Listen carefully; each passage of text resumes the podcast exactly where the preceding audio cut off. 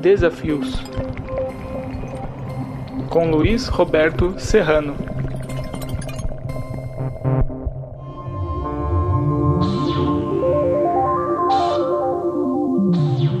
Bom dia, boa tarde ou boa noite, de acordo com o momento em que você estiver assistindo esta entrevista. Desafios volta com um tema internacional, um tema desafiante que marca um momento importante da vida constitucional de um país vizinho, o Chile. O Chile, que foi uma porta de saída importantíssima para uma geração de brasileiros perseguidos pelos governos militares aqui instalados em 1964, acolhidos pelos governos democráticos presididos pelos presidentes Eduardo Frei, democrata cristão, e Salvador Allende, socialista. Ali se latino-americanizou toda uma geração política da esquerda brasileira, que teve que partir do Chile quando a ditadura militar de Augusto Pinochet ali se instalou pela força. Essa geração rumou para a Europa e outros países, exercendo, na volta ao Brasil, um papel fundamental na abertura política brasileira dos anos 80. Depois da derrubada do longuíssimo politicamente fechado, antidemocrático e economicamente ultraliberal regime de Pinochet, sucederam-se governos da concertação democrática, governos conservadores e socialistas, mas que não puderam alterar significativamente a Constituição deixada pelo regime de Pinochet até que as péssimas condições de vida da população chilena geraram o estallido social, a revolta social, em 2019, do qual nasceu a Convenção Constitucional que elaborou o documento que será submetido a um plebiscito no próximo mês de setembro e do qual há já há um documento preliminar, um borrador, como eles chamam. Nesse período, também houve uma renovação da presidência do país, agora exercido pelo jovem Gabriel Boric, eleito em nome da coligação de centro-esquerda Apruebo Dignidade, algo como Aprovo Dignidade. Desafios conversará sobre o atual momento chileno com a professora Esther Gamardella Rizzi, do curso de Gestões Políticas da EASH USP, que teve o privilégio de acompanhar pessoal e diretamente em Santiago os trabalhos da Convenção Constitucional durante o último mês de fevereiro. Ela faz parte do grupo de estudos Neoliberalismo, Subjetivação e Resistências do Instituto de Estudos Avançados da USP e vai nos contar o que viu e acompanhou no Chile e as perspectivas para a votação do novo documento constitucional pela população chilena. Nossa conversa procurará abordar quatro pontos. O que levou a essa convenção constitucional? As características paritárias dessa Assembleia, as, as impressões iniciais que serão da professora ao acompanhar os trabalhos e os desafios após a votação, dependendo da, da sua aprovação ou da sua rejeição. Professor Esther, bom dia. Bom dia, é um prazer estar aqui com vocês. É, obrigada pelo convite, Serrano. É, a gente tem, enfim, eu estive no Chile em fevereiro e já venho acompanhando esse processo da nova Constituição chilena, é, a Constituição que vem mudar o regime constitucional que está vigente desde 1980. A Constituição vigente hoje no Chile é a Constituição apelidada de Constituição do Pinochet. É, que foi alterada para introduzir uma, um sistema eleitoral democrático em 1989 90, né, fez uma transição democrática, mas basicamente é, carrega as mesmas características da Constituição de 1980, sobretudo uma característica que perpassa toda essa Constituição, que é, é de designar para o Estado um papel subsidiário, né, enfim, retirar o Estado da garantia de direitos sobretudo direitos sociais, educação, saúde, é, previdência, e é, deixar margem ou deixar a atuação livre da iniciativa privada, atuando o Estado, quando muito, como um subvencionador, né? enfim, um, um, contribuinte dessa iniciativa privada que garante, é, que oferece os direitos sociais para a população. Então, essa é uma das características do Estado, a gente sempre ouve falar, né, do Chile como Estado neoliberal, enfim, a Constituição de 80 traz essa característica em seu texto e é vigente desde então. É, é essa ordem constitucional que a Convenção Constitucional é, está mudando nesse processo que começou é, no processo de redação e no processo de alteração em 4 de julho de 2021. Eles têm, então, um ano para entregar a Constituição, de 4 de julho de 2021 até 4 de julho de 2022 para terminar esse processo. Está terminando já agora. Pois bem, para, é... para conversarmos sobre esse tema delicado, temos a companhia aqui do editor de cultura do Jornal da USP, o Marcelo Hollenberg, que também é titular de um programa chamado Diálogos, Diálogos na USP. Na USP. Uh, professora, como a senhora foi para lá? Como, por que, que a senhora passou o mês de fevereiro lá convivendo com, a, com o trabalho dos convencionais? É, talvez valha a pena me apresentar. É, Marcelo, um prazer estar aqui com você também e ter essa possibilidade de diálogo, de triangulação aí nesse diálogo com o Serrano e com você. É, enfim, talvez valha a pena me apresentar um pouquinho. É, minhas principais pesquisas de fôlego foram feitas no mestrado e no doutorado com processos de mudança constitucional. Então, eu estudei no meu mestrado, ambos na Faculdade de Direito da Universidade de São Paulo. Eu fiz minha trajetória inteira na USP, na Faculdade de Direito. É, e desde 2008 é, eu estudo processos de transição constitucional. Então, primeiro, como objeto de estudo no mestrado, a Constituição de Weimar, então o período de 17, 18, 19, né, a, a, o fim da Primeira Guerra na, na Alemanha, um, uma revolução alemã, pode se chamar assim, a Isabel Loureiro chama de Revolução Alemã, e a convocação da Assembleia Constitucional na Alemanha de 1919, com o resultado da Constituição de Weimar, é, que é, a, que é a, a, segunda Constituição a incorporar direitos sociais, e no doutorado eu fui estudar a primeira Constituição latino-americana também a incorporar direitos sociais, regulação da terra, função social da propriedade, é, direitos trabalhistas, que é a Constituição Mexicana de 1917. Isso deu um pouco o processo revolucionário de 10 a 17. Então eu venho é, como pesquisadora estudando processos de mudança constitucional. Como brasileira e como professora de direito constitucional, também estudei a Assembleia Nacional Constituinte de 87 e 88 brasileira. Então, processos de mudança constitucional são um objeto de estudo importante para mim, né? enfim, são prioritários. E quando o, o começo, o, o processo de, de, mudança constitucional é, é, desencadeado no Chile no final de 2019, me chamou muito a atenção. É, o, esse Uh, grupo de estudo chamado Neoliberalismo, é, Resistência e Subjetivação, coordenado pelo professor Cícero Araújo. Me, me, me, enfim, nesse, nesse grupo surgiu a ideia de acompanhar em loco e, enfim, foi também por meio dele que, a gente, que, eu, que eu consegui um financiamento para é, visitar o Chile. Então, é um objeto de estudo mudanças constitucionais e, e ambientes, né? Qual, qual é a, o ambiente histórico e social que levam a uma insurreição, que levam o desejo de uma sociedade a romper com a sua ordem constitucional anterior e a projetar um novo, né, um novo Estado, né, novas é, para que serve novas funções para o Estado, novo desenho institucional do Estado, que ambiente político e social é esse que leva esse desejo de mudança, é, e o Chile é um ambiente, é um objeto de estudo muito interessante agora, de estudo e torcida, né? Enfim, nesse caso fui uma observação, uma investigadora participante, porque Esther, ao longo é, desse é tempo... Isso, é isso que eu queria, esse detalhe que você vai falar agora que eu queria ressaltar, que você tinha expectativa de fazer uma, durante seu período de estadia lá, fazer uma, uma observação ao, ao redor do, do processo, ao redor da própria Assembleia Física, né? porque havia uma série de restrições para as pessoas acompanharem de perto.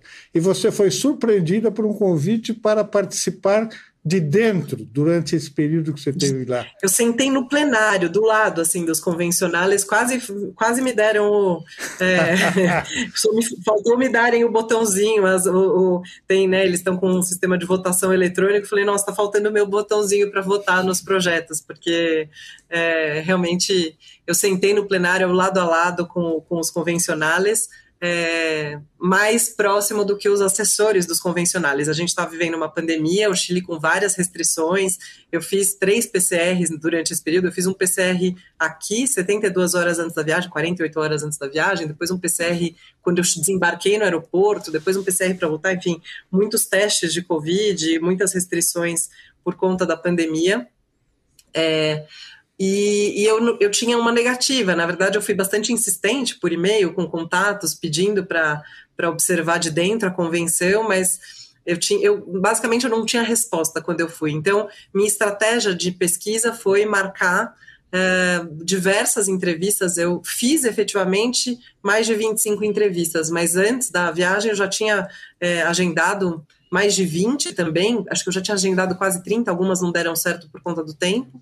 É, e quando eu pousei no Chile, eu pousei às 5 da tarde, às 7 da noite, tinha um e-mail na minha caixa de mensagem autorizando minha entrada todos os dias que eu, enfim, que eu conseguisse, que eu pudesse, todos os dias úteis que a convenção estava se reunindo para entrar na convenção. Então foi, é, eu tive um problema bom quando eu cheguei no Chile, que foi ter uma uma agenda gigantesca, né? Porque ao mesmo tempo que eu tinha as 30 entrevistas marcadas, eu tinha a possibilidade de observar os trabalhos da convenção de dentro. Acompanhei a, a comissão que é, estava discutindo os direitos fundamentais, então toda a Carta de Direitos Fundamentais, as liberdades públicas e os direitos sociais, liberdade de ir e vir, é, direitos sociais e é, direitos sexuais e reprodutivos, direito à educação, direito ao cuidado, tem várias, tem uma carta interessante de novos direitos e novas formulações. Acompanhei um pouco a, a, a comissão que estava falando sobre a forma do Estado, a comissão de princípios os princípios orientadores da ordem constitucional, enfim,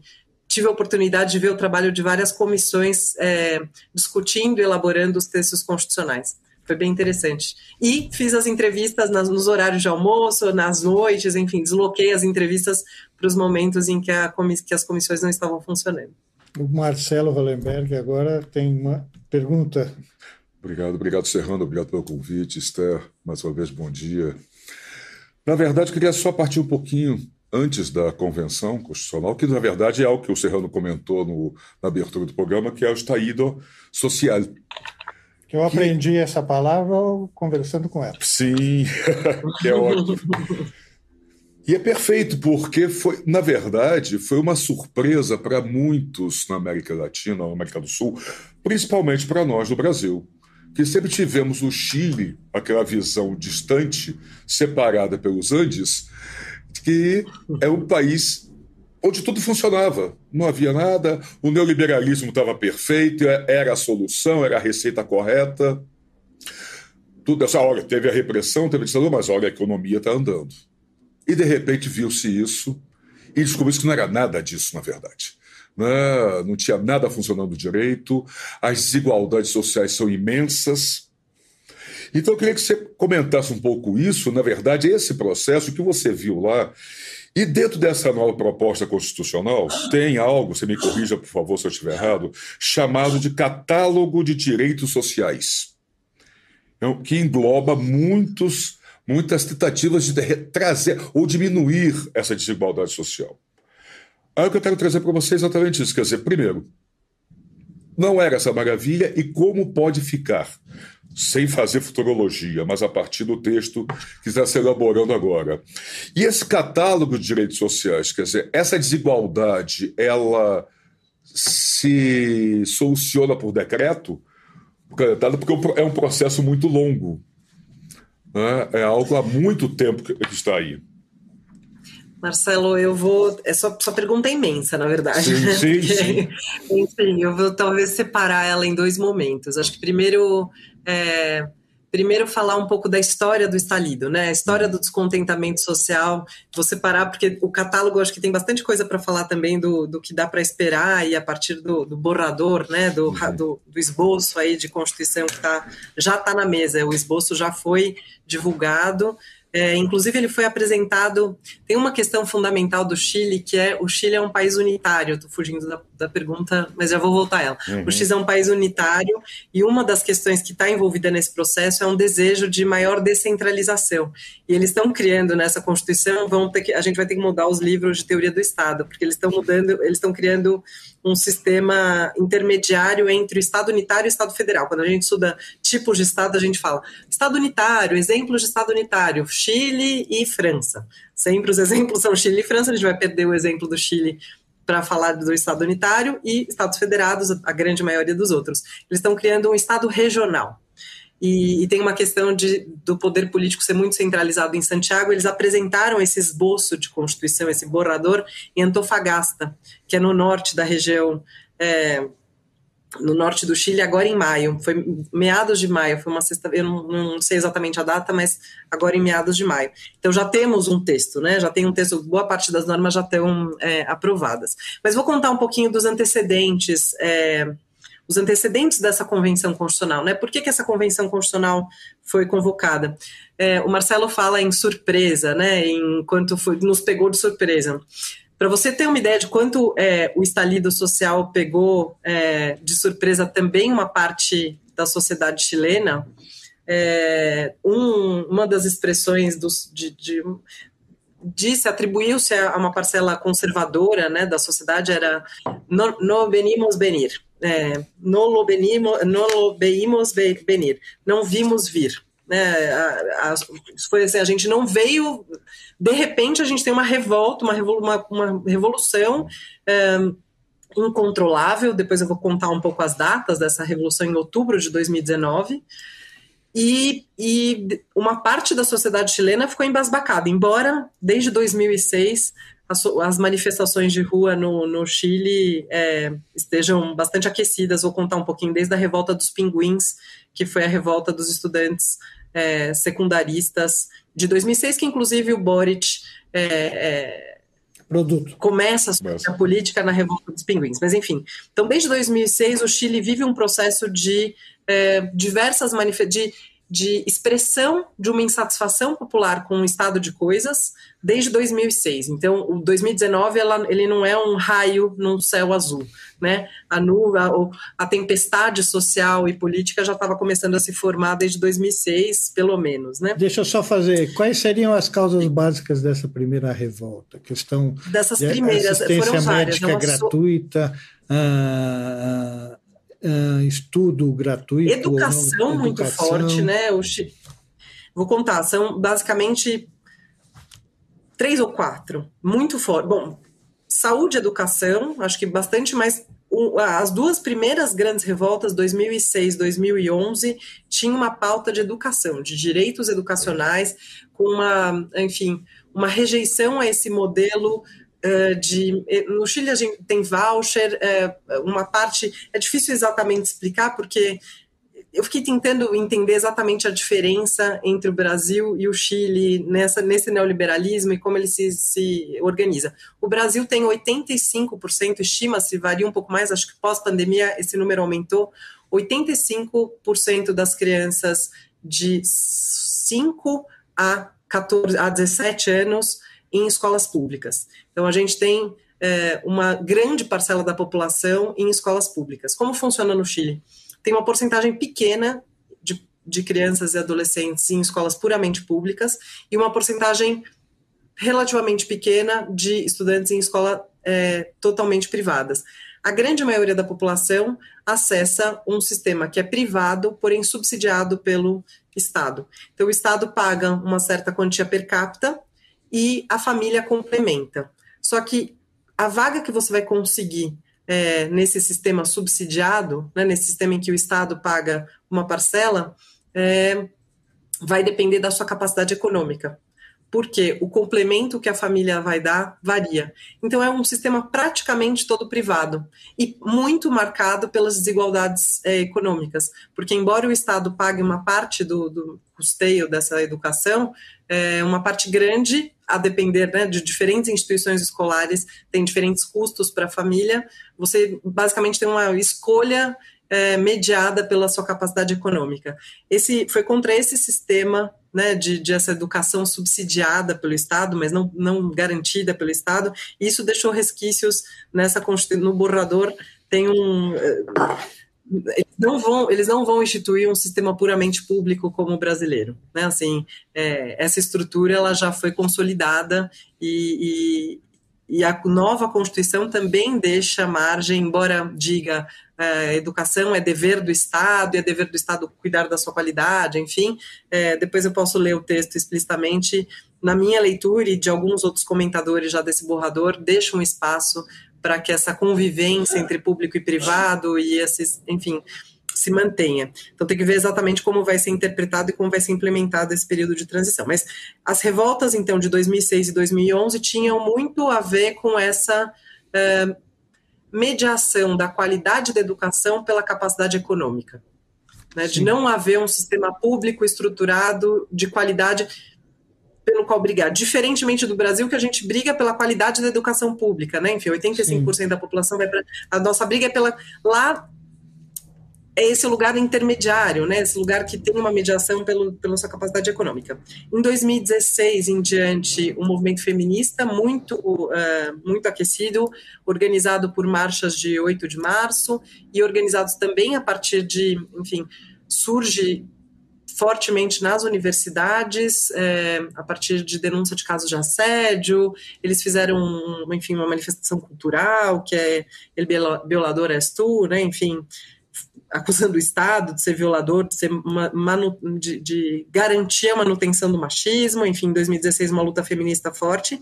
E é, também em 2016 surge, já também uma questão antiga do Chile, é, uma luta por uh, aposentadorias dignas, pensiones, né? No, no mais AFP, não mais a, as agências de, de enfim, custeio da previdência, das pensões, que são agências privadas, como se fosse uma previdência privada, né? Na verdade, basicamente, o Chile não tem um, uma garantia de aposentadoria para sua população idosa. O que há são fundos de pensão, e esses fundos de pensão funcionam como é, uma previdência privada, que uma hora o dinheiro pode acabar antes da vida, né? Então, eventualmente, é, há idosos com renda zero né, no Chile e, e é sintomático. Eu ouvi de vários entrevistados que essa é uma que é muito. É, o Chile privilegia muito a sua população economicamente ativa, né? O, a educação e os cuidados com a infância são, enfim, pouco, pouco o Estado tem pouco papel nisso, ou garante pouco uma boa qualidade de vida para as crianças e estudantes e uma boa qualidade de vida para os idosos. Né? Então, realmente, essas pautas, junto com saúde, enfim, foram pautas que levaram as pessoas para as ruas desde 2006. Então, Esse o Chile modelo... vinha num processo esse modelo chileno de aposentadoria fascinou vários bancos brasileiros aqui nos anos 90, que geravam pesquisas. Será que dava para aplicar no Brasil? Felizmente não foram muito para frente. Ainda bem. Enfim, e chega 2019, né? Então chegamos a, finalmente ao, ao conheci, enfim, ao enfim, ao, ao ponto de mudança, ponto de virada, outubro de 2019. É, voltando ainda para a surpresa, né? O Marcelo falou da surpresa que esse estalido social causou. Eu falei que é no lo venimos é, venir, né? então não vimos vir.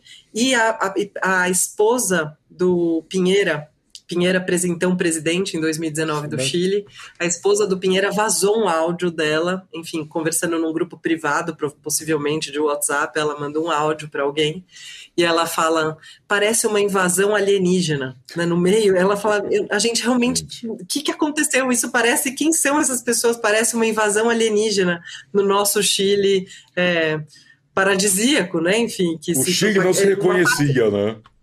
Exato. Ou, ou, a elite chilena. A elite chilena, a elite chilena não a elite chilena não reconhecia o que estava acontecendo. Então, ah. é, de fato, essa imagem que se vendia ao mundo externo de que o Chile era um paraíso, de que o IDH é alto, de que o PIB per capita é alto, de que nós resolvemos os problemas. Enfim, essa imagem para fora, uma parte da sociedade chilena acreditava nela, né? Então ficaram muito surpresos quando o Chile é, vive esse processo de insurreição. E esse processo de insurreição foi tão profundo, só para dar um elemento é, do que estava acontecendo, eu já vou é, retomar as datas desse outubro de 2019.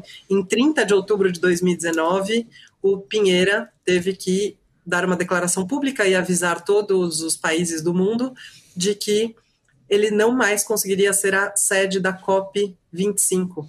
A. Conferência do Clima da ONU estava prevista para acontecer no Chile, em Santiago, em, 20, em novembro de 2019, e por conta de uma dessa revolta popular tão grande, tão disseminada no país, eles tiveram, eles não conseguiram nem levar para outra cidade, né? Porque uma alternativa seria, sei lá, levar para Valparaíso, levar para outra.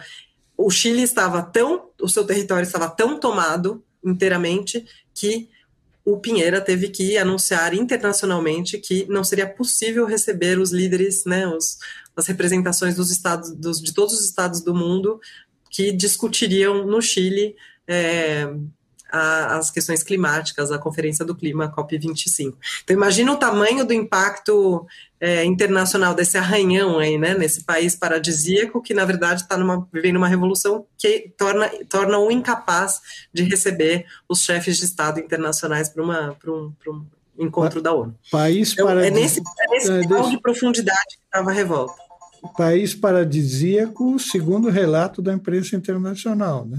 Isso, e não é isso, não era, né? fora do país. E talvez segundo Aliás, a mulher do Pinheira. É, o que realmente estava acontecendo. Posso fazer é. bem rapidamente o que aconteceu em outubro de 2019? Claro, pode. Que, pode. Assim, o, o, enfim, uma, uma, muito rapidamente algumas datas, né?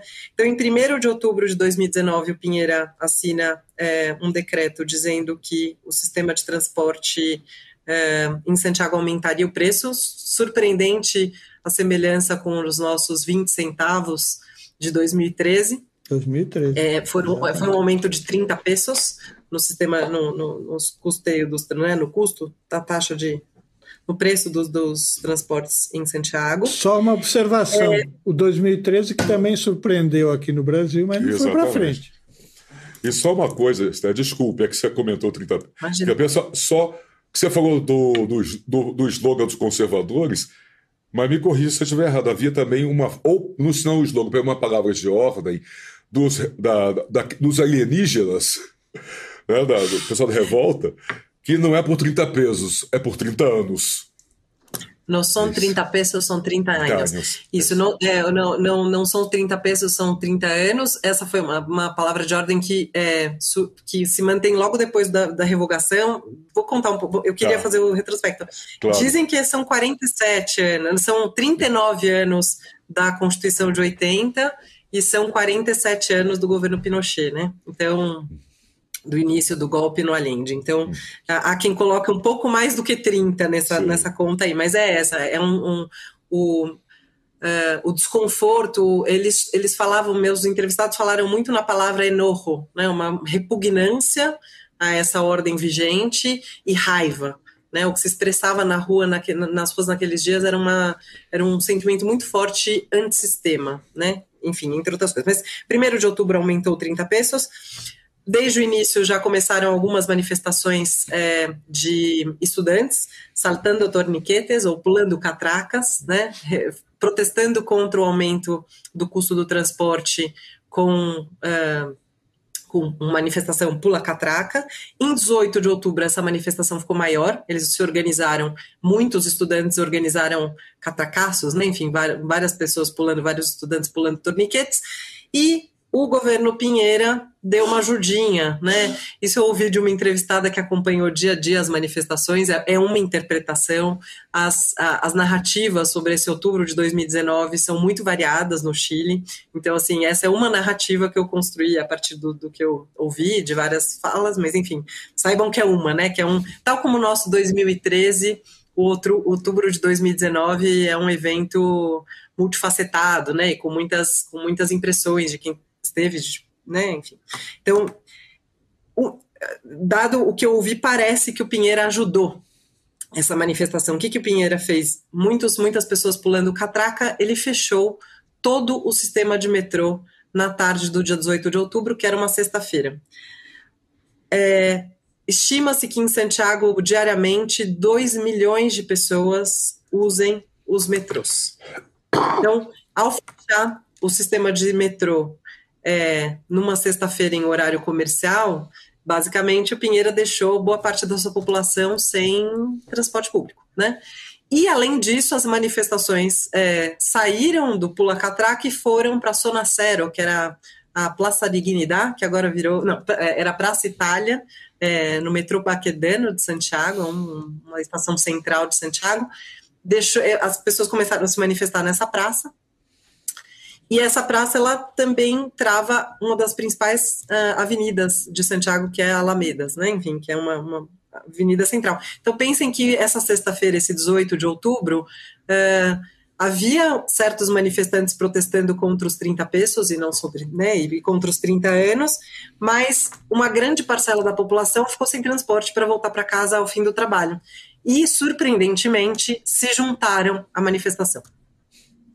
Boa parte dos trabalhadores que saíam dos seus trabalhos nas imediações foram às manifestações, num, numa num, num lance imprevisto, né? Sem serem convocados, sem ter uma convocação unificada, sem ter uma organização sindical, alguma organização política, um partido convocando, foi uma, uma, uma manifestação espontânea. O que acontece nesse momento?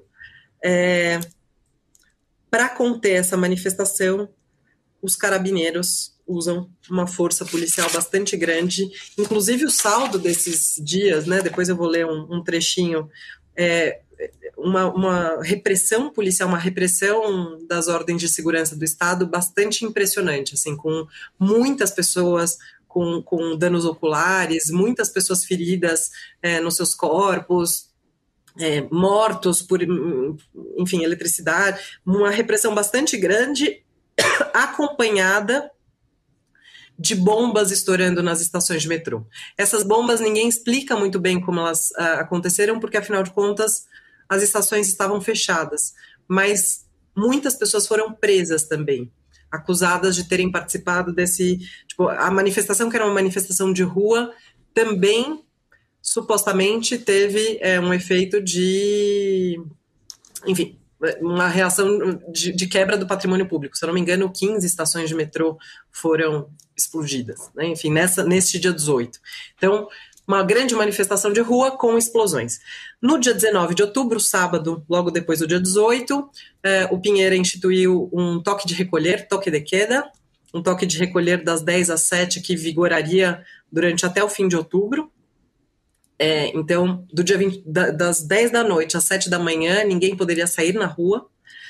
É, e no dia 20, no domingo, o Pinheira deu uma declaração dizendo que o país estava em guerra e suspendendo todas as aulas, todas as atividades educacionais no dia seguinte. Então, ele suspende todas as, as atividades educacionais e afirma que o país está em guerra.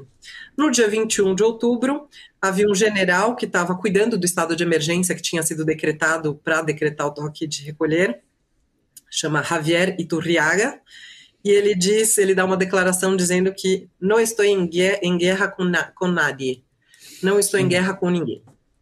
Então o exército cai fora, né? O Pinheiro fala assim, ó, Pinheiro, está anunciando que o país está em guerra, está anunciando uma guerra civil, a gente não está em guerra com ninguém, ficam os policiais. Então é, o exército se retira do conflito e ficam as forças policiais de repressão. É, a violência desses dias, e sobretudo do dia 18, contra a população, aumenta, tal como no nosso 2013, a violência aumenta a adesão e o apoio da população aos manifestantes, e a população vai para a rua nessa semana que começa no dia 22 de outubro. É, inclusive levando os símbolos dos alienígenas, né? Os alienígenas da declaração da mulher do Pinheira vira um símbolo das manifestantes, como várias outras, não mais a AFP, não mais o sistema privado de pensões, queremos mais educação, educação é, contra a Constituição de 80, várias placas têm isso, há registros né, de todas as, as placas que os manifestantes levavam às ruas com as suas reivindicações. É, por uma política feminista, com, né, pelos direitos das mulheres, enfim. Dia 25 de outubro, a sexta-feira seguinte, ao dia 18, é, um milhão de pessoas vai às ruas de Santiago e os 30 pesos são revogados. Ah, e os 30 pesos já estavam revogados. Na verdade, a revogação do aumento acontece logo no início das manifestações, acho que dia 19, eles já revogam o aumento. Então, já e no dia 25 já não eram mais os 30 pesos mesmo, não era só uma palavra de ordem. Os 30 pesos já não estavam na jogada. Eles estavam reivindicando uma nova ordem social. E, enfim, é, como, dia como 30 é, de outubro. como é que Diga. se dá, enfim, toda essa movimentação acaba se cristalizando, deve ter eh, ha- ha- havido, a- pintou a necessidade de haver um entendimento para dar um passo para frente organizado. Exato. Como é que isso Exato. Eu aconteceu? estava tentando organizar o caos, apresentar o caos. A verdade é que o Chile estava muito numa situação muito difícil, a ponto de o Pinheira cancelar a COP, né? Dia 30 de outubro ele cancela a COP. E assim, o Pinheira estava isolado, sem conseguir conduzir, tendo, enfim, o exército se retirado, pelo menos provisoriamente, do conflito, né? Saído das ruas. O, o conflito, enfim, a, a crise social que está instalada é, cai no colo do Congresso, né? Cai, na, cai no colo do Congresso lá em Valparaíso. E eles, e eles respondem com um acordo pela.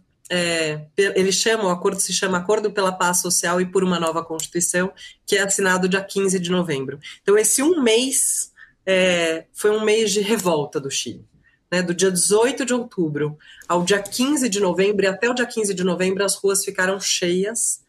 É, com prejuízo para as atividades econômicas, com, com, com dificuldade de deslocamento, com metrôs fechados, com escolas com, com atividades interrompidas. Pensa um país é, quase com uma greve geral não convocada, né? quase com uma interrupção de atividades, porque, porque simplesmente não tinha podido. Os aeroportos têm. O, os aeroportos não fecharam, teve um momento de, de quase os, os, os, serviços aeroportuários entraram em greve, acabaram não entrando, teve, teve idas e vindas de alguns setores, mas o fato é que uh, o país ficou quase paralisado por um mês.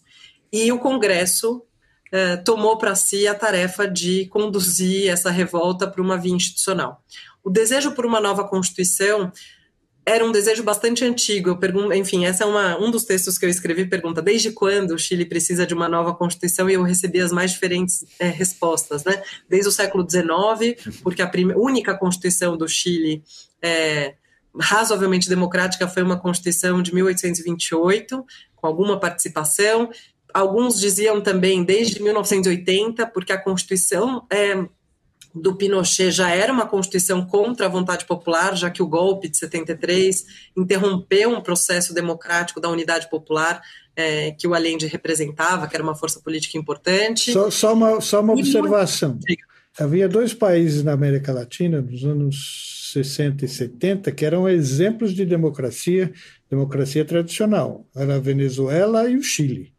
O Chile, aqui no Brasil, imagine, eu era estudante na época, aqui da USP, então o Chile era uma das coisas de como um país evoluído politicamente. Até que elegeu o Allende com 30% dos votos, né? e ele tomou posse, etc. Aí, quando a coisa socialmente começou a, a haver contestações, etc., Aí veio o golpe, do, quando começou a acontecer uma mudança real no panorama da sociedade, o exército entrou. Então, havia um período, nós admirávamos o Chile e a Venezuela, que também acabou do jeito que acabou agora, mas como exemplos Sim, de que é, é democráticos na, na, América, na América Latina. É, o, o Allende representou esse no debate progressista, né, uma, uma tentativa de caminho institucional para o socialismo, né? Enfim, a Unidade Popular tinha, esse, tinha essa pretensão, né, de, de lembrando que 73 não era, né, enfim, é, antes da queda do, do muro Sim. de Berlim, né, enfim, Guerra Fria, e tinha ali um desejo de depois, é, da, um desejo de depois da né? Revolução Cubana também. Exato, pós-revolução cubana. Então, mas era uma via institucional, representava sim, um sim. desejo de transformação profunda da sociedade, das estruturas da sociedade pela via institucional. Enfim, interessante e interrompido por um golpe, né? Enfim, interrompido pelo, pelo. Ah, tem uma coisa interessante de se dizer, porque essa mudança profunda pela via institucional que o Allende representava, estamos lá em 71, é, o, o, o 11 de setembro parece que o golpe, enfim, estava sendo uh, preparado no exército chileno. Isso eu li, enfim, tem o Museu da Memória, tem documentação histórica sobre isso. Parece que o golpe estava sendo preparado, porque já havia um descontentamento bastante grande com o Allende, e parece que o golpe estava previsto dentro dos, dos quartéis para o dia 13 de setembro. É, e o Allende anunciou, ou alguém, enfim, entre as, as, as as ações políticas, o Allende preparou uma, uma apresentação de um projeto de uma nova Constituição que ia ser apresentado, se não me engano, no dia 12 de setembro. Então, ele, tava, ele estava às vésperas de anunciar uma nova, um, um projeto, uma abertura de um processo de um constituinte no Chile, em 73, em setembro de 73, e este fato, o fato de que ele ia anunciar é, uma nova constituinte ou um novo processo, ele tinha uma proposta de constituição, a Unidade Popular escreveu um projeto de nova constituição para o Chile, que seria discutido ali, então, com um projeto na mesa, né? E o golpe foi antecipado dois dias, porque é, o, o, exército chileno considerou que não seria interessante que ele deixá-lo fazer o anúncio de uma constituinte. Isso poderia dar um, um, um, um, fôlego político, né? enfim, uma, uma adesão política da população a esse, não só ao Allende, mas ao projeto de construir uma nova Constituição. Então, interessante ver como na história do Chile é, a e as constituições elas estão reverberando ali, né? Essa ideia de que precisa de uma nova constituição, de que vamos fazer uma constituição democrática. Aí vem o, o, o golpe contra essa possibilidade de abrir um processo constituinte chamado pelo Allende face à Constituição de 80, cheia de travas. A Constituição de 80 é narrativamente apontada, não só narrativamente, mas como também na prática, como culpada das mazelas do Chile, culpada do neoliberalismo chileno. Enfim, interessante como. Pra, pra eu sou professora de direito constitucional. Para mim é interessante ver como é, a Constituição está permeando vários debates políticos dessa história, né, dessa história recente do Chile. E só, só relembrando o que você falou, nesses episódios recentes, o exército caiu fora. Caiu fora, se afastou do da... sistema político. Aquele mesmo. 2019, né? É. 2019, é. sim. Mas agora é, não, não se mete mais, né?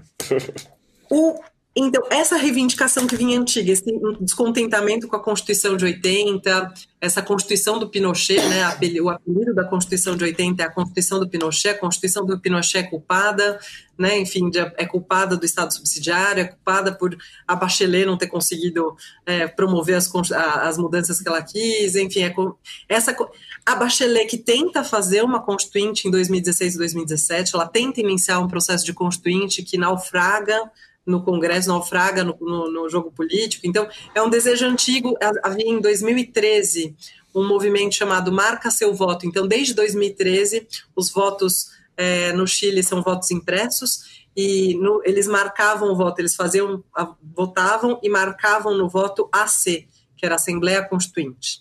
Então, havia um movimento pró uma nova Constituição diante do caos é, da revolta que se instala em outubro de 2019 no Chile e da crise que cai no colo do Congresso, o Congresso diz a gente vai dar um, um processo constituinte. E como a nós chegamos pra... e como o Chile chega a uma constituinte paritária? 15 de novembro é assinado o acordo. No acordo é, esse acordo ele tinha que ser consensual entre as forças políticas. Então a paridade quase entra já no 15 de novembro. O 15 de novembro vai gerar em dezembro a tal da emenda constitucional. Eu, é, é, a lei é aprovada, é, essa lei eles chamam de lei, eles não chamam de emenda constitucional, isso pode ficar um pouco confuso para um brasileiro, porque a gente chama lei de lei e, e emenda constitucional, mudanças na Constituição de, de, de, emenda constitucional. Eles chamam uma lei que altera a Constituição, apesar do quórum de lei também. Então, a lei que vai mudar, é, vai instalar o processo constituinte depois do acordo do 15 de novembro é a Lei 21.200, é, que cria os artigos 129 a 143 da Constituição de 80. Interessante saber também, curiosidades, né, parênteses, a Constituição chilena tinha 128, de 80, 128 artigos. A, o, o borrador, o esboço da nova Constituição está com 500 artigos nesse momento. Provavelmente eles vão, enfim, organizar e diminuir esse número, mas é, é uma Constituição muito mais caudalosa, né? uma Constituição muito mais robusta do ponto de vista do que quer regular. Né? A lá, a lá brasileira, né? A lá brasileira que é excessiva. A lá né? brasileira. Né? Então, essa discussão aí sobre se é excessivo ou não tem um debate bom com isso. Tem, tem alguns cientistas políticos, Cláudio Couto, Rogério Arantes, que ficam tentando dizer é, que tem uma parte da Constituição que seria política pública, que não deveria estar na Constituição. Eu costumo dizer que tudo que os constituintes colocam na Constituição é Constituição mesmo, assim, não tem nenhum critério não, externo de modelo de sim, Constituição para avaliar.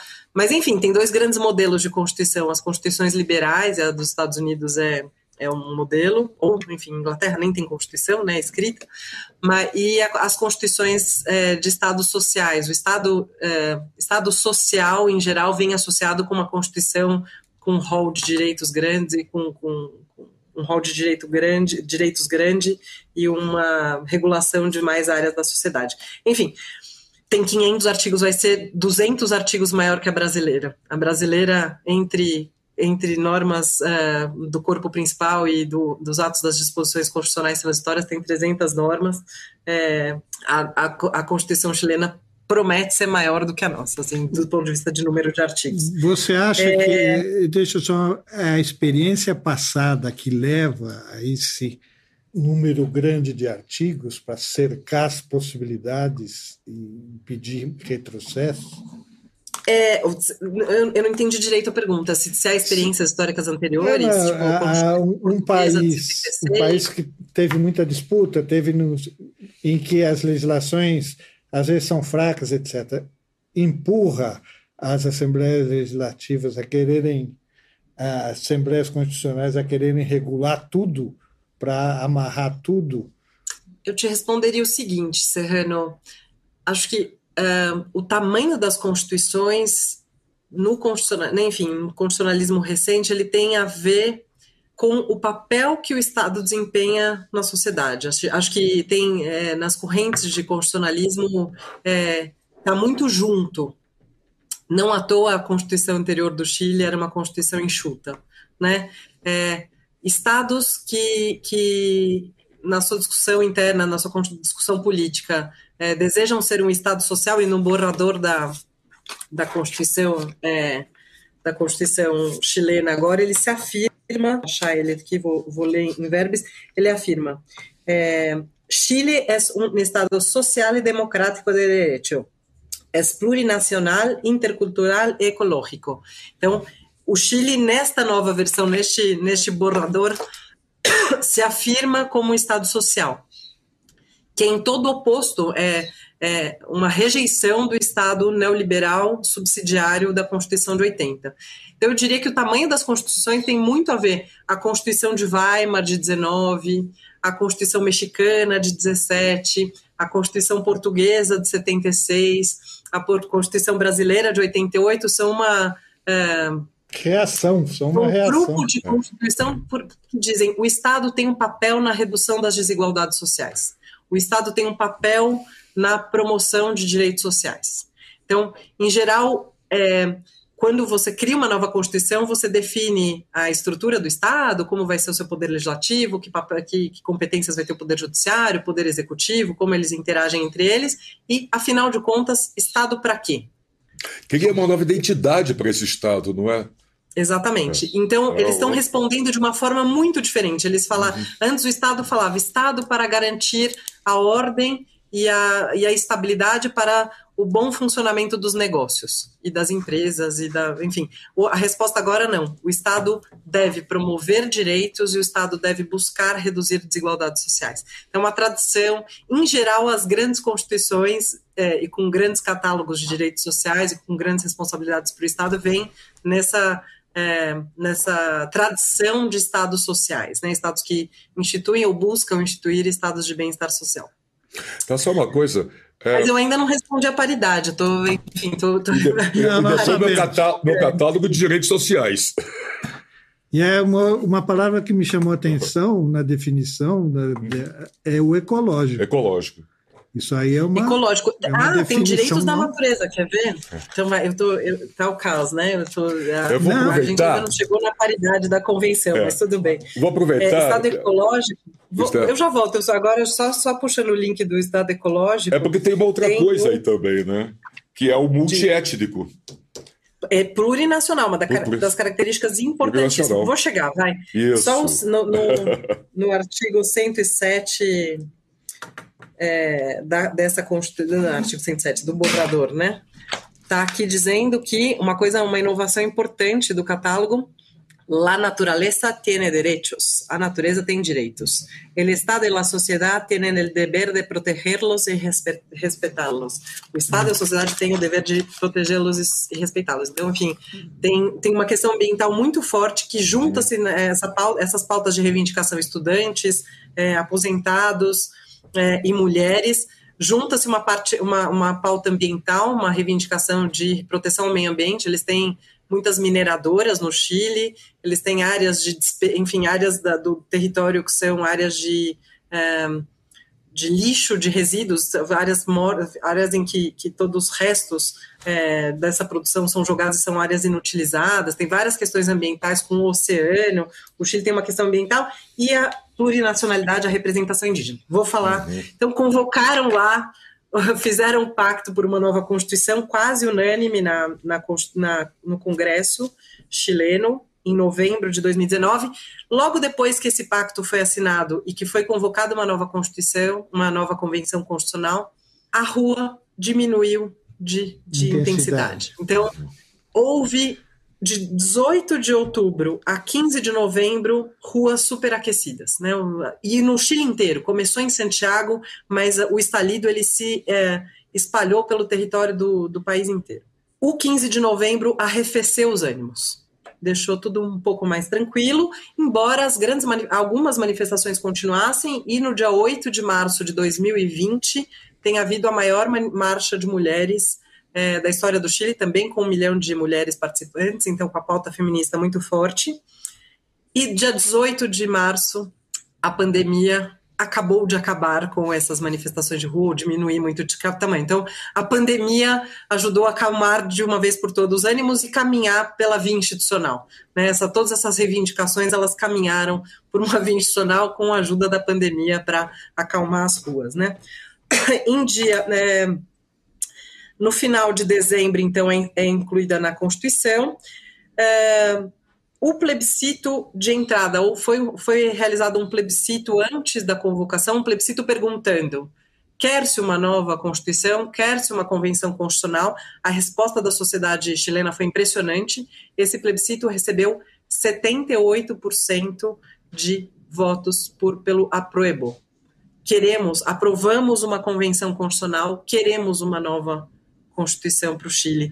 E esses 78% englobam muito mais do que campos progressistas apenas. Né? Então, é impressionante essa resposta nesse plebiscito que foi, que foi realizado 25 de outubro de 2020, em meio à pandemia. Né? Enfim, é bom relembrar, né? 78% das pessoas responderam que sim, e 79% responderam que queriam uma constituinte exclusiva, uma convenção constitucional que não fosse misturada com o Congresso, é, que, portanto, só tivessem a função, né, os convencionais só têm a função de escrever, não estão misturados com o processo legislativo ordinário. Paridade.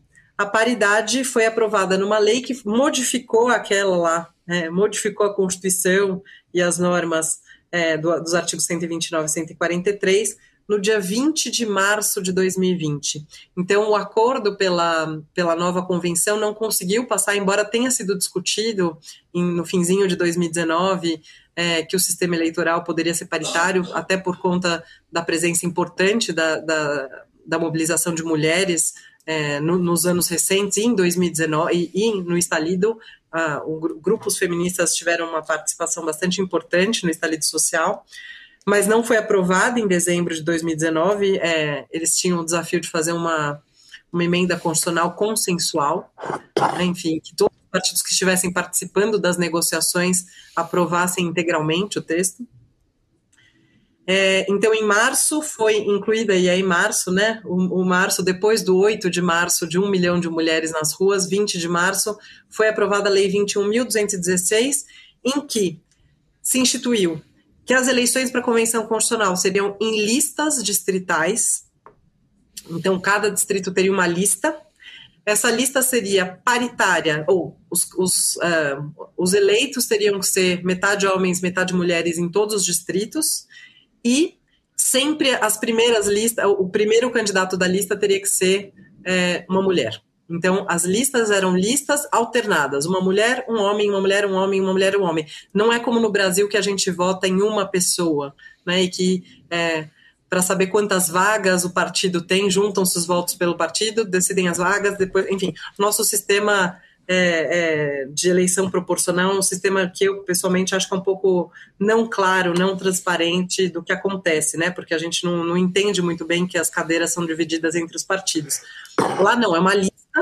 Então, é, são, ou são várias listas concorrendo, então cada grupo, a Prueba Dignidade, ou Frente Amplo, ou Independentes Não Neutrales, enfim, tinha uma lista, e essa lista era mulher, homem, mulher, homem. Se, se os independentes ganhassem duas vagas, era a primeira mulher e o primeiro homem a serem indicados. Só, só uma pergunta. Como era politicamente essa Assembleia que, que aprovou esse formato de Constituição? Era os conservadores... Meio a meio, conservador... É, com, é, é, concertação e, e, e, e, Chile digno, acho que é, enfim, metade, metade. Eles, têm, eles tinham um sistema, acho que não era super favorável, não. O, não né? Era o governo do Pinheira, né? Enfim, Sim. essa foi o Congresso eleito junto com o Pinheiro, mas eles não tiveram escolha. A pressão popular foi muito forte, pelo jeito. Eu ouvi muita gente dizendo sobre o medo, o medo que as elites tiveram de, enfim, de realmente sofrer uma revolução em que eles não poderiam ficar no país mais. Enfim, o, um sentimento político da, do poder instituído era um sentimento de medo, né, que motivou uma mudança tão profunda. Enfim, então, em março de 2020 foi aprovado o formato de lista paritária homens e mulheres e com a possibilidade de participação de independentes. É, não seria necessário ter vinculação partidária para montar uma lista. Era possível ter uma lista se a gente quisesse montar uma lista, a gente podia, na verdade, ia faltar uma mulher, né? Enfim, mas a gente podia montar Esther, Serrano, mais uma mulher e o Marcelo. A gente podia montar uma lista com quatro pessoas e concorrer, sem nenhuma necessidade de qualquer formalização. A gente poderia dar um nome para a nossa lista, lista desafios. É Enfim. E era isso. E Outra mudança que aconteceu depois do plebiscito, que é uma coisa curiosa, porque o plebiscito vai acontecer em outubro de 20, que dá 78% pró convenção constitucional. Uma mudança posterior em dezembro de 2020, no apagar das luzes de, de 2020, que foi a Lei 21.298, que é, reserva 17 das 155 vagas, o total da convenção constitucional são 155 convencionais. 17 desses 155 seriam vagas reservadas para indígenas, 17 escanhos, eles chamavam, né, cadeiras, 17 cadeiras reservadas para os povos indígenas do Chile. E assim se formou, se desenhou o sistema eleitoral de, de convocação dessa convenção constitucional que está acontecendo desde o dia 4 de julho de 2021. As eleições foram realizadas dia 15 e 16 de maio, uma coisa interessante é que as pesquisas eleitorais não conseguiram é, prever o resultado. Foram eleitos é, muitos independentes, enfim, 30% da Assembleia era de independentes, pessoas não partidárias, o que é, faz sentido com o sentimento de rejeição aos poderes instituídos, né? Tinha um sentimento de antissistema que de alguma forma desagou nesses independentes mas uma assembleia, uma convenção constitucional bastante progressista, porque por uma ironia, né, enfim, a, as forças progressistas se dividiram e as, os partidos conservadores se uniram em listas, né, uma estratégia eleitoral. Todos os distritos tinham uma lista que era Bamas por Chile, que era a lista dos conservadores, e é, parece que a estratégia de pulverizar em várias listas é, foi uma estratégia mais bem sucedida, mas como era uma eleição diferente, paritária, é, com possibilidade de participação de independentes, uma, enfim, ninguém conseguiu antever. Então, no dia 14 de maio, não se sabia o que ia acontecer nessa eleição. e a composição da Convenção Constitucional é uma composição bastante progressista. Em novembro do mesmo 2021, então o ano passado, eles fizeram duas eleições no Chile. Uma em maio, para a eleição dos convencionais, para eleição dos membros da Convenção Constitucional, e uma em novembro, que foi a eleição do Boric, né, enfim, a eleição do Boric e a eleição do Congresso. E a eleição do Congresso, que foi pelos termos do sistema eleitoral anterior, elegeu um Congresso bastante conservador. Então, o Chile vive uma situação um pouco delicada agora, que é um Congresso eleito e empossado em 2022, conservador, e uma convenção constitucional bastante progressista, é, que vai aprovar uma Constituição. E um dos debates agora das normas transitórias é se o Congresso que tá, que vai ficar é, em exercício até 2026 é, vai poder alterar a Constituição que eles estão fazendo com tanto tanto esmero. Pois, né? pois é, como é que. É, como é que equilibra Como isso? é que refaz isso ou não refaz, ou enfrenta ou muda? Tem um autor chamado John Elster que fala que não é uma boa ideia deixar duas, do, claro. dois órgãos políticos. Claro. Isso gera instabilidade política, né? Enfim, mas tá, eles estão segurando a onda, eu acho. Acho que 4 de julho haverá um novo texto constitucional, processo participativo, enfim, a paridade os independentes e, os, e as vagas reservadas para indígenas são só as partes mais evidentemente diferentes desse processo constitucional é, chileno, inovador no mundo. Mas além dessas características de composição, eles fizeram um processo participativo bastante interessante também, com possibilidade de. A gente teve né, emendas populares na, na Assembleia Nacional Constituinte de 87 88, mas eles receberam muitas propostas, é, debateram, debateram, aprovaram, votaram, colocaram em votação uma a uma, fizeram um processo de menos debate e muita votação.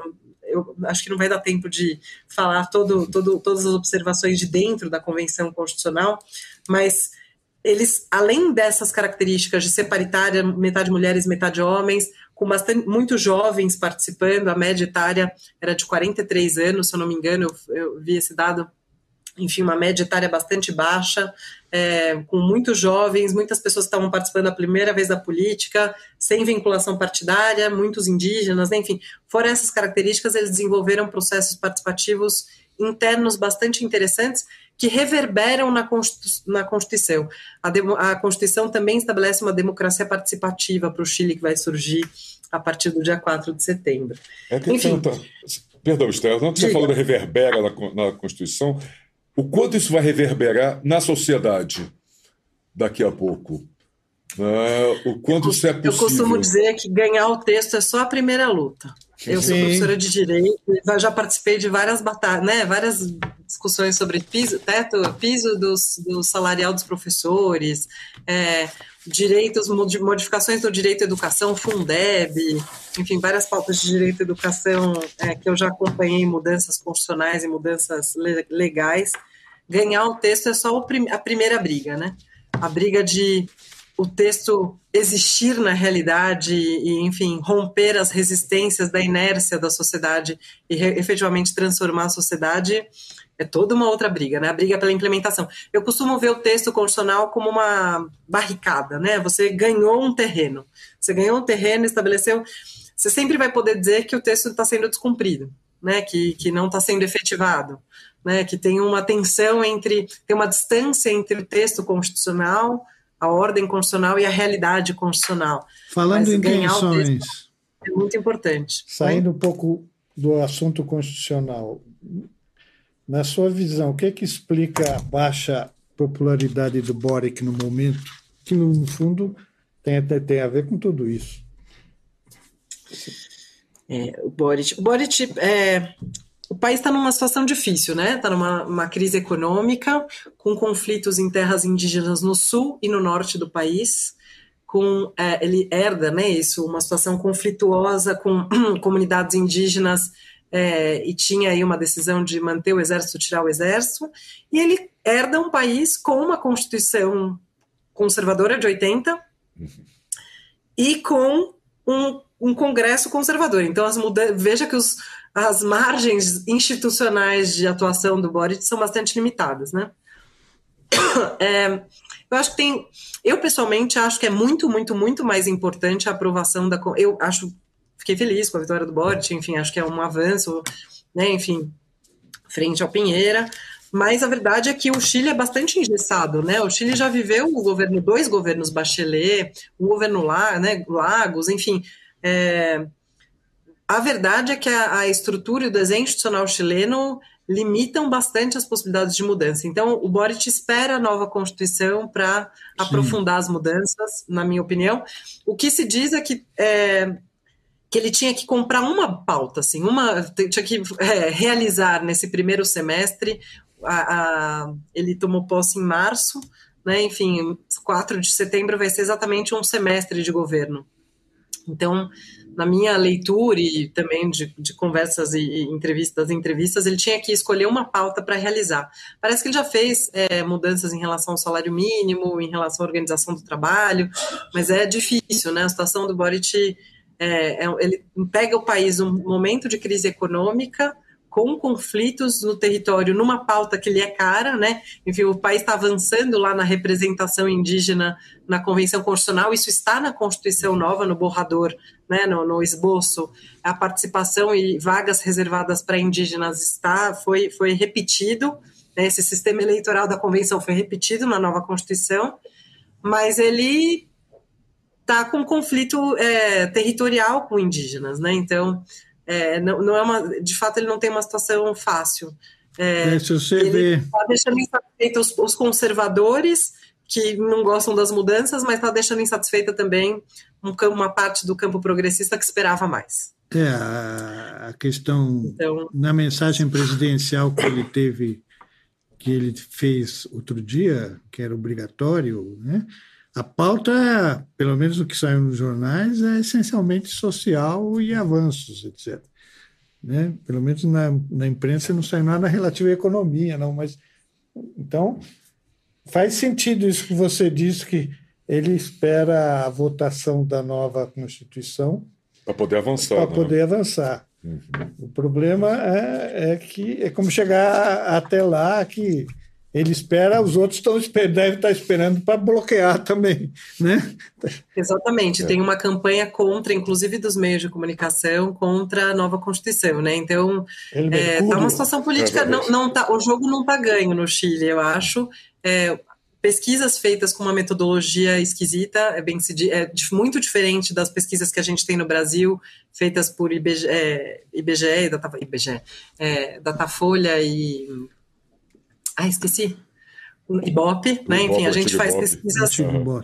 A gente faz pesquisas com controle amostral, né? Enfim, é, com, com é, representatividade de classe social, de região do país, de região, enfim, tem, tem todo um controle da amostra, né? Nas pesquisas de opinião que acontecem no Brasil, pelo que eu vejo.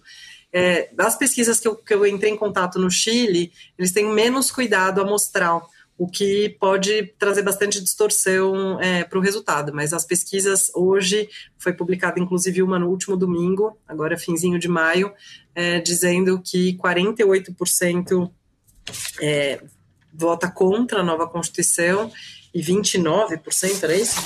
40, é 45 a 29 e uma parte de indecisos. Então, 45 a 29%, quem fez essas pesquisas foi o Pulso Cidadão, o voto vai ser obrigatório no plebiscito de saída, no 4 de setembro, então o jogo da nova Constituição que o Boric espera não está ganho também. Então tem, tem essa questão. Eu talvez eu acho que a única uma das poucas perguntas que eu não respondi foi a pergunta do Marcelo sobre o, o, o hall de direitos, né? Enfim, o catálogo, catálogo de, de, direitos, direitos sociais. Né? De direitos sociais. Ó, vou começar fazendo uma crítica, então. É, vou começar fazendo uma crítica e um elogio à Constituição de 88. É, tudo dizendo que minha leitura é uma leitura superficial ainda da, do, do, do, esboço, enfim, é uma leitura primeira, é, mas já algumas coisas já chamam atenção. Três, três, de, três direitos bastante importantes e que são, e acho que é um pouco clima de época, né? Enfim, o quanto as constituições os textos das constituições respondem a seu período histórico. Propriedade. A, o, o esboço da Constituição diz que a propriedade deverá, deixa eu ver se eu acho, a propriedade deverá respeitar sua função, está no 255, deixa eu achar aqui. Acho que vale a pena ler, porque acho que é um trecho bem importante. 255 é lá um dos capítulos, não vai ser esse número no final. Derecho de propriedade. É, vou cortar um texto. Corresponderá à lei determinar o modo de adquirir a propriedade, seu conteúdo, limites e deveres, conforme sua função social e ecológica. É Sempre interessante. Ecológica, ecológica, ecológica. Mas a Constituição brasileira diz explicitamente o que é cumprir a função social da propriedade e quais são as consequências de não cumprir. Sim. Artigo de dificílima implementação. São os artigos tem a função social da propriedade urbana e rural no Brasil, artigo 180, 182 da Constituição brasileira e 186. A Constituição brasileira coloca mais o dedo na ferida e diz que, há, por exemplo, se houver trabalho escravo ou violação sistemática de normas ambientais, a propriedade rural poderá sofrer desapropriação sanção e será paga, não vai ser paga em direito, vai ser apropriada, o, o, proprietário da terra vai ser indenizado, mas vai ser indenizado com títulos da dívida pública, ou seja, 20 anos de prazo. Ele vai ser indenizado, mas vai, ser, vai receber depois de bastante tempo. Isso está dito na Constituição. Vocês podem me perguntar, mas isso funciona, Esther? Não. São raríssimos os casos de desapropriação sanção. Na função social da propriedade urbana, a Constituição brasileira diz lá no artigo 182, é, imóveis subutilizados, por exemplo, um terreno baldio na cidade, ou, um ou uma propriedade que está esperando ser alugada por longos anos, ou enfim, está é, tá descumprindo sua função social porque é, as cidades precisam de imóveis e moradias ativas e, portanto, deixar um imóvel no meio, no centro, numa região com bem abastecida de, de transporte público, descumpre a função social. Vai dizer a Constituição, vai dar a sanção, está na Constituição, não está em lei. Vai dizer a Constituição brasileira. Para estimular a, a, o cumprimento da função social, pode-se fazer aumentar o IPTU, progressivamente e, em última instância, desapropriação sanção com pagamento em títulos da dívida pública. Então, na propriedade, que é uma questão bastante fundamental, a, a Constituição, o, o esboço da Constituição chilena é mais recuado do que a Constituição brasileira de 88, que põe é super difícil a implementação, a gente não tem muitos casos de desapropriação de sanção, mas está previsto na Constituição, a gente sempre né, tem uma briga aí a ser feita e é muito reivindicado, é, organizou. É, o MST, por exemplo, usa como argumento para desapropriações muitas vezes, enfim. É, é tímida, deixa para a lei porque não chega num acordo. A mesma coisa acontece é, em relação à, à, ordem econômica, né, contra oligopólios e monopólios, e também tinha um terceiro tema, salvo engano, eu aqui é, não esqueci qual era, mas tinha mais um tema em que a nossa Constituição é mais, depois eu acho. Ah, não tem previsão de direito à cultura, tem algumas coisas que, que me chamam a atenção. Mas, por outro lado, tem vários direitos interessantes e novos, né? Agora eu vou fazer os elogios.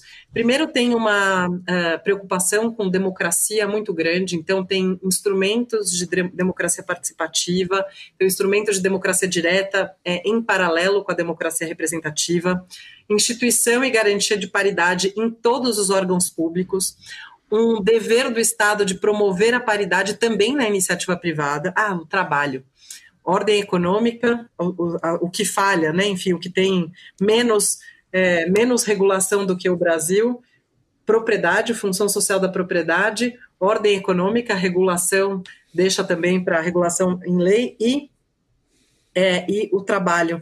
O capítulo do trabalho é muito menor do que o nosso artigo 7 O nosso artigo 7 faz um extenso rol é, de direitos do trabalho, de regulação do trabalho. O que não tem, o que tem na nova Constituição é alguma regulação, é, e liberdade sindical, que também não havia. Mas, enfim, agora os elogios, né, a, a, a Constituição chilena esse esboço que está na mesa.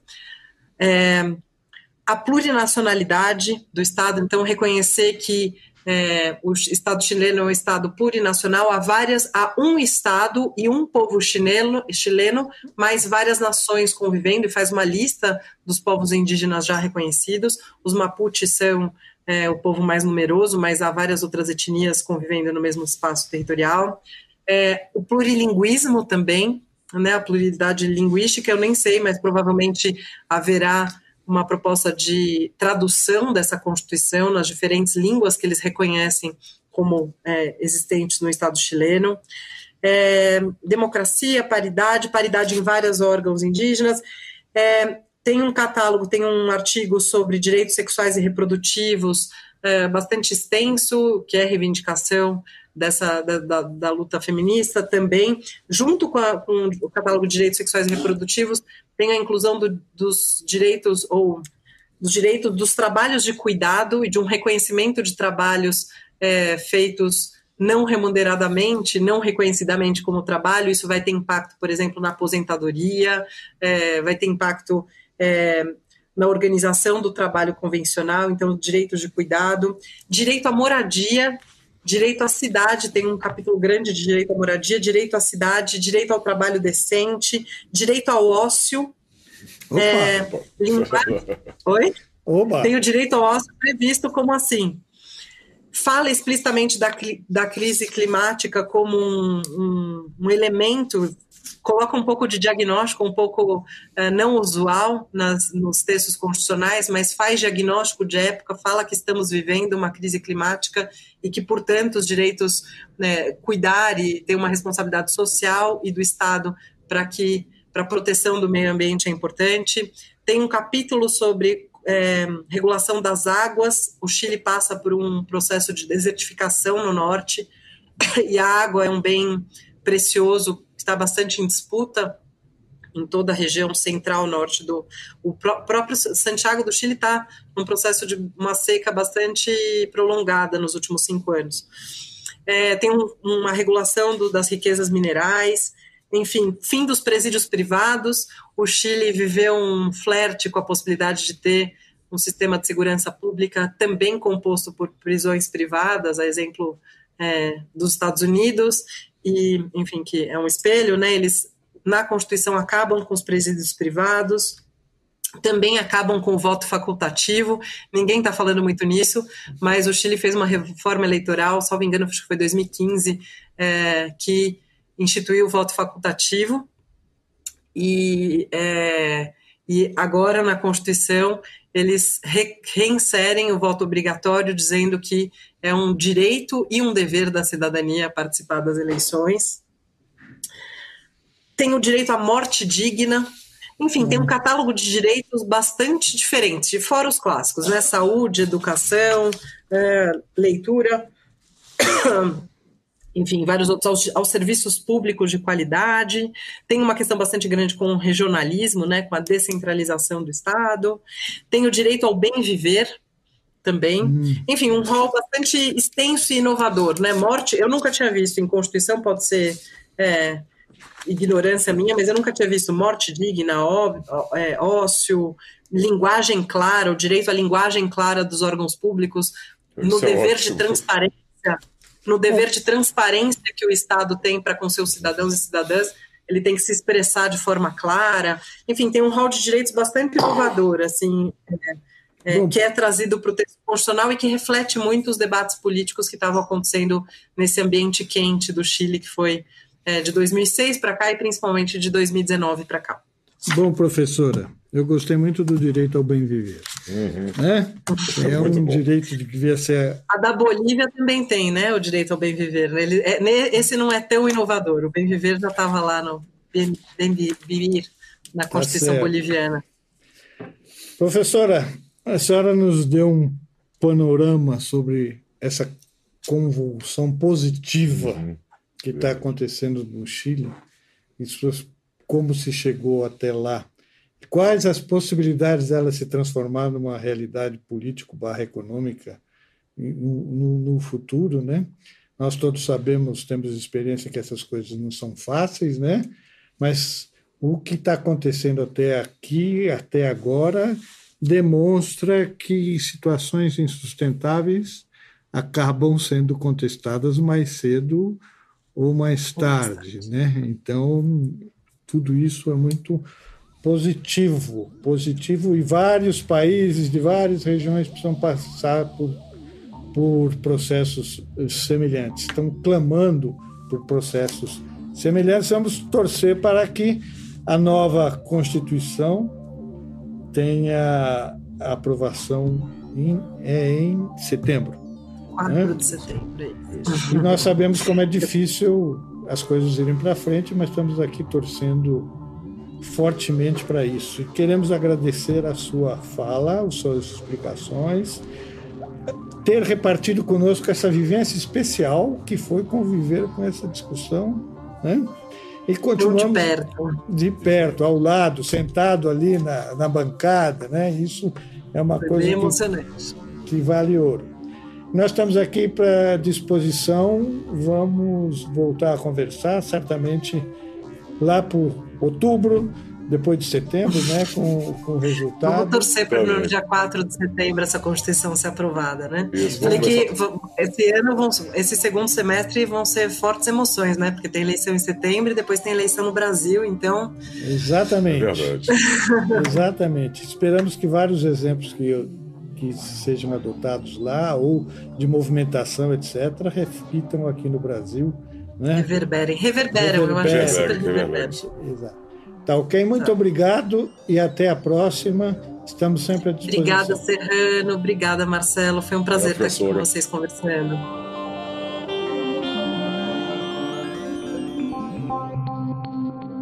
Desafios com Luiz Roberto Serrano.